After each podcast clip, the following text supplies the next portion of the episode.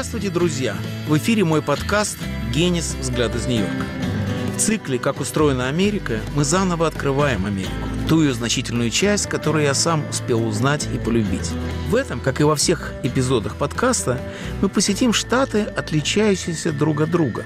Их особенности помогут понять, как действует истинно федеральное устройство страны. Цель этой серии подкастов – познакомить наших слушателей с той Америкой, которая разительно отличается от образа, насаждаемого одичавшей кремлевской пропагандой. Сегодня мы посетим два штата на северной и южной окраине Америки. Это Вермонт и Луизиана.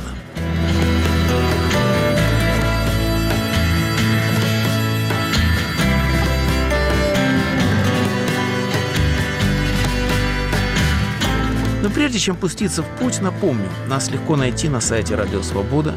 Подписывайтесь на мой подкаст на Spotify, iTunes, Google Podcasts, Яндекс.Мьюзик. Включайтесь в беседу, пишите мне в социальных сетях и в аккаунтах Свободы, а также на всех подкаст-платформах.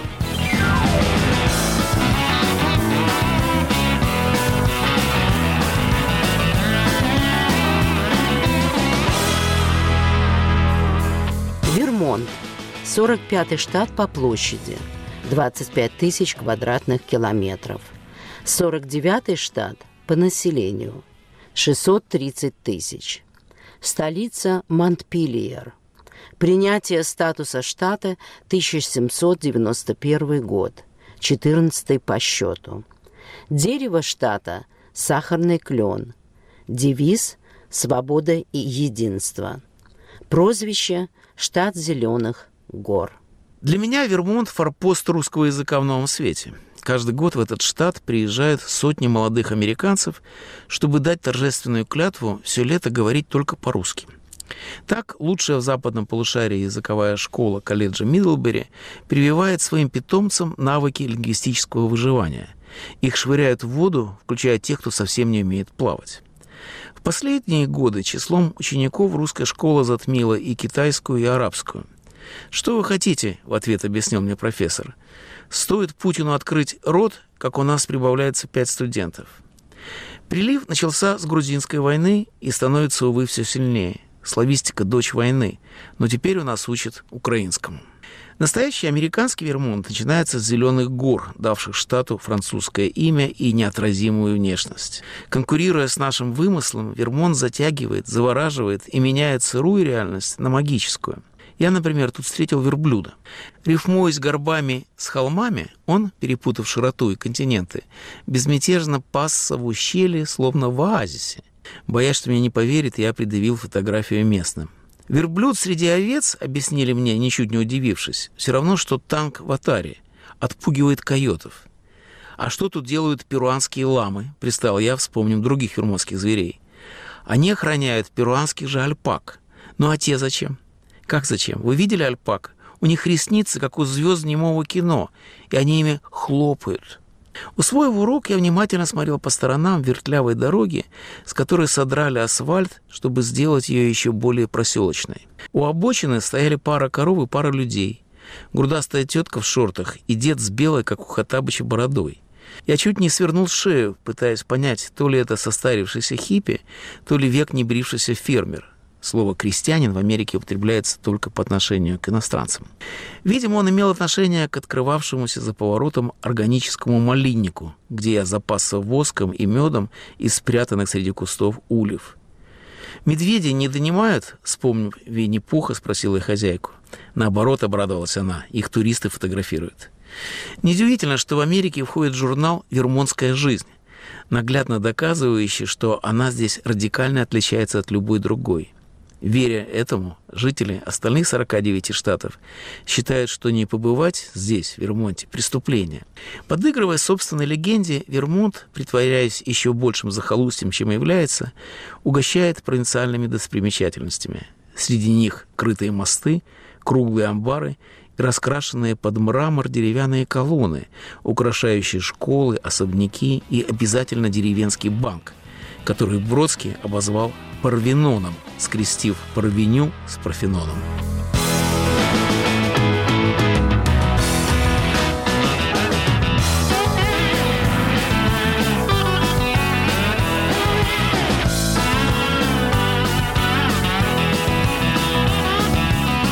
В нашем путешествии по Вермонту нас сопровождает профессор того самого университета Мидлбери, о котором я рассказывал, филолог Татьяна Смородинская – Кроме Вермонта, она открыла мне глаза на замечательного поэта Константина Случевского, о котором она написала чудную монографию «Несвоевременный поэт».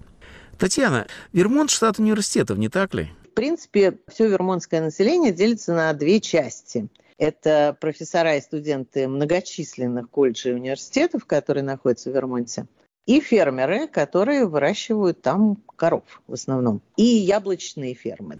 Принято считать, что Вермонт стоит на особицу. Чем этот штат отличился? Вермонт – первый штат, который отменил рабство, первый штат, который признал однополые браки. То есть он такой довольно либеральный Говорят, что в 70-е годы туда переселилось довольно большое количество хиппи.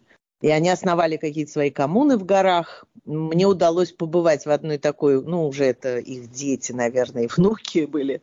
У вас это звучит как либеральная идиллия. Как складываются отношения с вермонцами? Чем они отличаются от остальных американцев? Есть какая-то специфика? Здесь есть важный нюанс. Мы говорим о коренных вермонцах или мы говорим о людях, которые проживают там 10, 20, 30, 40 лет? Потому а тех и других. В газете появился некролог, что женщина из Нью-Хэмпшира умерла в возрасте 93 лет, из них 92 года она прожила в Вермонте. Но, тем не менее, она остается женщиной из Нью-Хэмпшира. То есть она все равно не настоящая вермонтка. Поэтому те люди, которые там родились, выросли многие поколения, их на самом деле не очень много уже осталось, потому что все-таки довольно большой наплыв населения туда произошел именно в связи с работой. То есть приезжали работать ученые, профессора. Например, во время ковида очень большое количество людей из Нью-Йорка и из Бостона покупали там себе домов и понаехали. Аборигены отличаются? Они северные люди, они такие более сдержанные, более закрытые, но при этом они, если что надо, помогут без вопросов. Но особенно вот сближаться, наверное, не будут. Скажите, какое место можно найти только в вашем штате? В Вермонте есть какие-то такие смешные места. Ну, например, в маленьком городе Джонсбери, который находится почти на границе с Канадой, там, например, есть собачья часовня, куда ты можешь прийти и помянуть свою умершую собаку. А также есть огромная гора рядом, 150 квадратных километров, где бегают собаки без поводков куда хотят. Такой собачий рай. Есть, например, могила фараончика. Я не думаю, что в каком-нибудь другом штате есть захоронение фараона. Я помню эту замечательную историю. Могила в Мидлбери на кладбище. Если коротко, то история такая. Кто-то привез в качестве сувенира мумию двухлетнего ребенка, который по документам был сыном какого-то египетского фараона, и они решили подарить это или продать, наверное, скорее продать музею. Но Шелдон Мюзеум, который в Мидлбери находится, они побоялись выставлять, просто потому что действительно труп выставлять все-таки такая пуританская консервативная страна 19 века. Они ее положили на чердак, где она практически сгнила, я бы сказала. А уже дети, наследники, они решили, что, наверное, надо все-таки похоронить. Все-таки человек и попросили разрешения у местного священника, а священник сказал, что нельзя хоронить некрещенную мумию. Они говорят, она не может быть крещенной, она родилась до Рождества Христова. Но он наотрез отказался, и по легенде в деревне Ратланд, это соседняя деревня, там нашел священник, который за бутылку рома покрестил мумию, после чего ее кремировали и захоронили у нас на кладбище. Там на плите могильной есть дата 1882 BC, это значит до Рождества Христова. Так вот, это год захоронения. А BC они поставили просто, чтобы обозначить, что вообще-то этот ребенок умер задолго до Рождества Христова, до нашей эры. Какое блюдо передает характер вашего штата? Ну, с этим проще, потому что Вермонт славится, ну, наверное, вот четыре вещи такие. Во-первых, это яблоки, то есть яблочные пироги, паи, яблочный сидр, потому что действительно в Вермонте есть огромные яблоневые сады, там выращивают разные сорта яблок. Во-вторых, это сыр, который чеддер вермонтский, тоже довольно известный. Иногда подают яблочный пирог, например, с сыром, с чеддер. Есть фабрика Cabot Cheese, они специализируются на этом сыре. Это, конечно, кленовый сироп, и все, что связано с кленовым сиропом, это могут быть пончики с кленовым сиропом, это могут быть конфеты из кленового сиропа. И, конечно, Ben Jerry's мороженое. Либеральное мороженое. очень либеральное мороженое, да. Там есть музей, в Вермонте находится эта фабрика, и можно туда сходить, попробовать разные вкусы мороженого. Этот бизнес возник как социалистическая утопия в одном отдельно взятом штате, правильно? Ну, они пытались это сделать. Дело в том, что два человека, которые создали этот бренд, которых зовут, собственно, Бен, а второго зовут Джерри, они уже лет 10 как продали эту компанию свою. Изначально, да, они такие были либеральные хиппи-социалисты. Скажите, как война в Украине отразилась на жизни Вермонта? Ну, во-первых, все нашли Украину на карте. Во-вторых, появилось довольно большое количество украинских флагов, причем в самых неожиданных местах. Собирались деньги, проводились концерты, э, благотворительные концерты. У нас в колледже был проведен благотворительный концерт. Четыре студента, они, уже закончили, все четверо, они были из Украины. И э, они, собственно, организовали этот концерт. Но из таких вот личных историй я могу рассказать, что когда началась война, я преподавала курс по современной русской культуре, и у меня была такая, в общем, тяжелая депрессия, наверное. Сначала шок, как у всех, наверное, и потом такая довольно длительная депрессия. Я ходила с таким мрачным выражением лица, и как-то меня остановил на улице какой-то совершенно случайный человек, я его не знаю, и спросил, все ли у меня в порядке. И я ему сказала, да, да, все нормально. И мы с ним разговорились, и он узнал, что я русская, и его реакция была такая интересная. Он сказал, ну, вы не переживайте, вы не виноваты. Вот вы лично не виноваты. Он начал меня успокаивать. Вот, это было очень трогательно.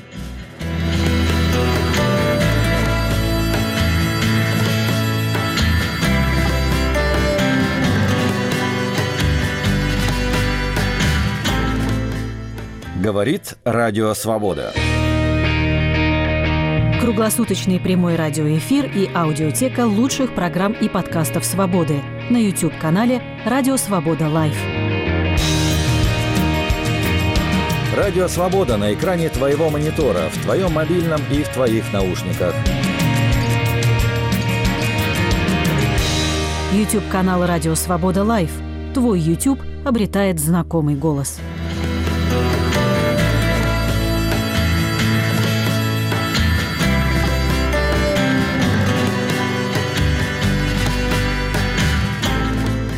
Сегодня в четвертом эпизоде подкаста «Генис. Взгляд из Нью-Йорка» в рамках цикла «Как устроена Америка» мы путешествуем по северному штату Вермонт и южному Луизиане –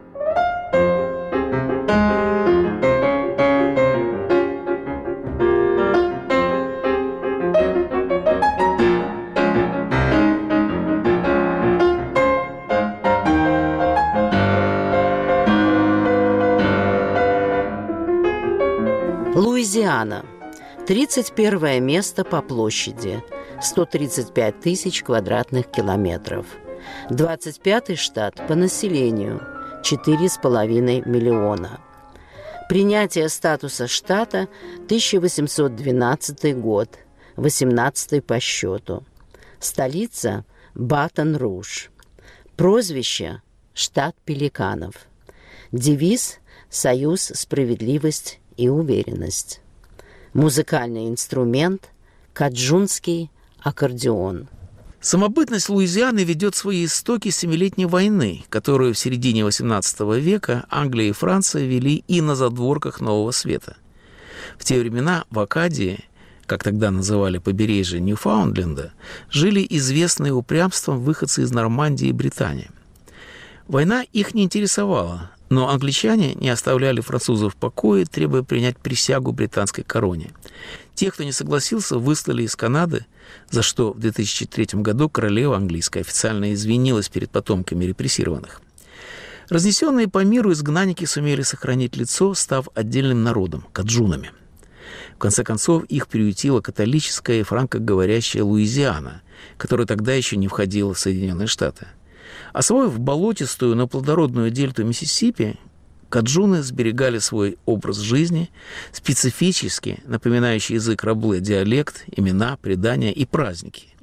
Еще важнее, что они создали уникальные креольские блюда, смешав гальские рецепты с индейскими и африканскими ингредиентами в то гастрономическое чудо, которое часто называют лучшей американской кухней. Прежде всего, она знаменита кушанием с названием, похожим на припев – джамбалая. Оно состоит из риса и всего остального. Семьи у Каджунов были большие, хозяйство тоже. Поэтому в Джамбалаю, отдаленно напоминающее испанскую паэлю, шло все, что росло и двигалось в окрестностях Нового Орлеана, не исключая аллигаторов, у них едят только хвосты. Впервые я попал в жемчужину Луизианы, знаменитый город Новый Орлеан, теплым, а не жарким, как тут обычно бывает, вечером. Мне удалось тут же влиться в поток робких туристов, мечтавших вкусить от запретных прелестей волнующей одиозного французского квартала. Подыгрывая нашему распаленному воображению, он старательно изображал сцены из старого пиратского фильма. А центральной Бурбон-стрит разбегались кривые переулки со зловещей, надеялся я, репутацией.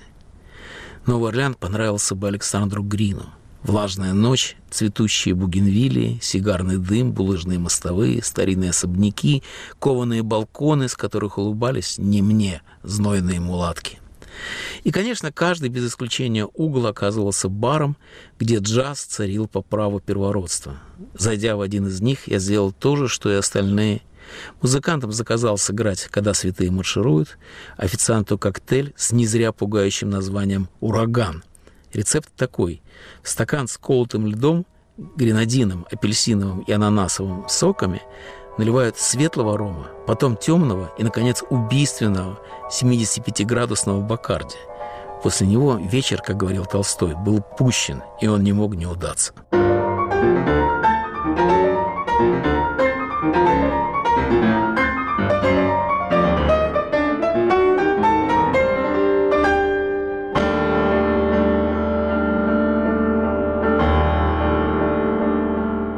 Лузиана – родина джаза, и Новый Орлеан – его колыбель и пенаты. Поэтому в путешествии по этому штату и городу нас будет сопровождать замечательный композитор и пианист-виртуоз Вадим Несиловский. Не так давно я был на его концерте в роскошном украинском доме на 5-й авеню Нью-Йорка. В переполненном зале, где сидели три поколения американских украинцев, под желто-синими флагами Вадим исполнял свою сииту «Одесса», по-украински и по-английски одно «С». Это авангардное сочинение, написанное на языке современного джаза, переполнено щемящей лирикой ностальгии и гремящей энергией пафоса. Я сидел в первом ряду и чуть не падал со стула, захваченный сложным и заразным ритмом. Вадим, что вас, музыканта, привело в Луизиану? Совершенно неожиданно. В 2007 году я жил в Нью-Йорке. Так получилось, что я решил принять участие в конкурсе на соискание стипендии Телониуса Монка. Что это такое? Сейчас это, собственно говоря, этот институт называется Herbie Hancock Institute of Jazz. Тогда он назывался Институт Телониуса Монка.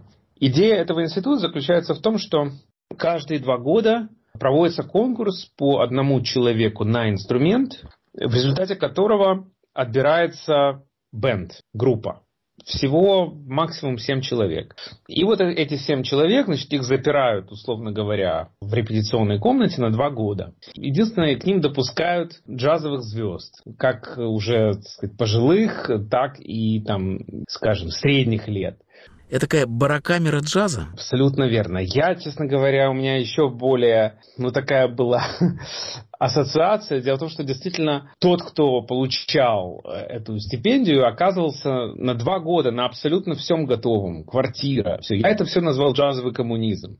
Джазовый коммунизм, значит, реализовался в Новом Орлеане.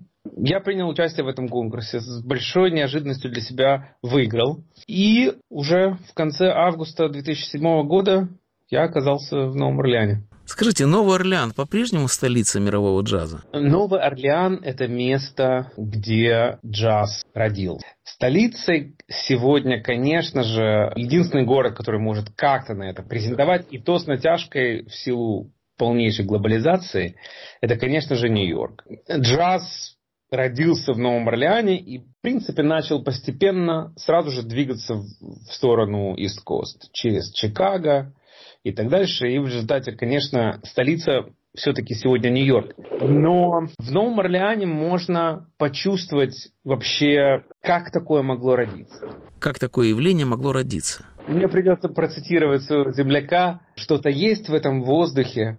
Михаил Михайлович Жванецкий говорил это об Одессе. Кстати говоря, попав в Новый Орлеан, я от дежавю, что я попал в Одессу, не смог отделаться за все эти два года. Почему? Целый ряд факторов. Вот эта вся южность, хотя, конечно, наша южность одесская в сравнении с Новым Орлеаном это смех, но все познается в сравнении. В Новом Орлеане, конечно же, царит вот эта вот какая-то влажная, душная, южная атмосфера. Он сразу же располагает к другим движениям. Вот я, например, не успел приехать в Новый Орлеан, мои знакомые меня подъехали на автомобиле, чтобы меня там куда-то забрать, мы должны были куда-то поехать. Я выбегаю из своей новой квартиры и бегу к этому автомобилю. Они мне говорят, Вадим, ты не в Нью-Йорке. Скорость сейчас нужно просто сбросить в три раза. Это не Big Apple, это Big Easy. Есть огромная разница. Скажите, какое место можно найти только в Луизиане?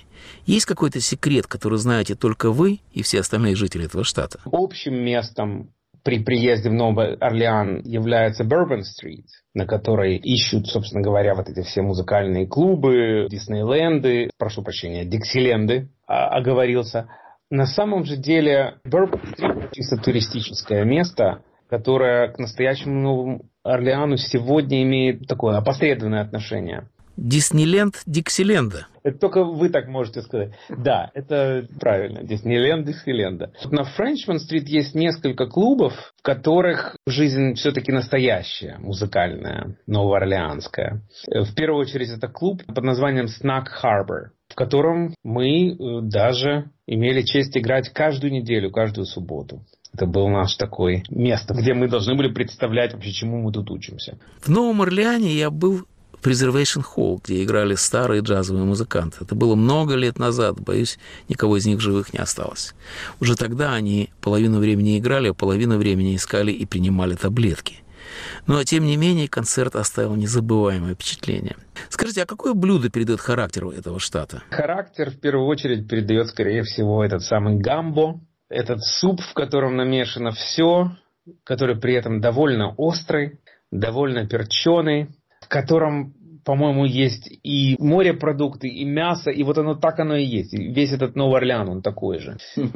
мне, как одесситу, это было все очень близко. Какая самая необычная встреча у вас произошла там? Я поделюсь самым, пожалуй, незабываемым концертом в своей жизни, который произошел в Новом Орлеане. Пожалуй, рекорд не побит до сих пор, хотя к своим 45 годам я уже поиграл в разных ситуациях, как географических, так и социальных. Одним из условий Э, программы Монк-института в Новом Орлеане был так называемый community outreach. Мы должны были, с удовольствием это делали, давали мастер-классы, уроки в школах Нового Орлеана и Луизианы вообще, общались с детьми, с подростками. И вот в один прекрасный день нам было велено отправиться в Новоорлеанский зоопарк. Со всей нашей аппаратурой, у меня с собой был электронный клавишный инструмент, в общем, мы разложились. Идея была в том, чтобы поиграть для группы детей, которая тоже вот с визитом в зоопарк, они, значит, должны были там посидеть зверушек и потом прийти к нам и послушать джаз. Мы разложились, мы уже готовы играть, попробовали сбух. Детей все нет и нет. Мы спрашиваем, где же дети? Дети общаются со слоном. Вот-вот, ребята, вот-вот дети придут. А вы начинаете, друзья, они нам сказали. Ну, мы начали играть. В результате пришел слон без детей. И на протяжении 40 минут весьма флегматично выслушал всю нашу непростую джазовую программу. Мне сложно сказать, был ли он благосклонен к тому, что мы делали. Но, по крайней мере, мы не спровоцировали его на акты насилия так сказать, трубные звуки и так дальше. Я всякое перевидал, я играл для маленьких э, публик, для больших, но это, пожалуй, самый незабываемый мой слушатель. Поговорим о вашем сочинении «Одесса». Как ваш опыт отразился в этом опусе? Как Украина и Луизиана связались вместе? Для меня вот этот вот опыт Нового Орлеана, он вообще заставил по-другому ощущать такую вещь, как ритм поскольку в джазе ритм, в общем, это король, rhythm is the king, как говорят в джазовое общение, и очень многое в том, что я делаю, в том числе, конечно же, в сюите Одесса, тот же Одесский вокзал, тот же даже вальс Одесской консерватории, а потом первый рок-концерт, все вот эти вот разные части, они предполагают наличие того, что мы джазовые музыканты называем groove, то бишь вот этот вот самый ритм. После моих двух лет в Новом Орлеане, когда я слышу слово «ритм», я представляю карнавал, Мардигра, люди, которые вот вместе, вот в таком танце передвигаются по этим улицам э, французского квартала под ритм, который называется second line. Синкопированное движение. Синкопированное движение, да. Вот я очень в этом смысле визуальный человек. Я закрываю глаза, и я вижу, как мы движемся вместе вот в этом каком-то такте этого странного нового орлеанского танца. Вот этот вот новоорлеанский ритм, он есть, в общем, в огромном количестве моей музыки сегодня. И он вписывается как-то в украинский пейзаж? Безусловно, безусловно. Ведь движение украинских поездов, оно, в общем, наполнено самыми разными ритмами. Ну и, собственно говоря, Одесса, как портовый город, который э, в 60-е годы в газете «Правда» был объявлен настоящей столицей джаза, а не Новый Орлеан. Об этом мне сказал мой ментор Герри Бертон, когда мы впервые познакомились. Э, конечно, все это связано. Все это связано какими-то такими незримыми нитями.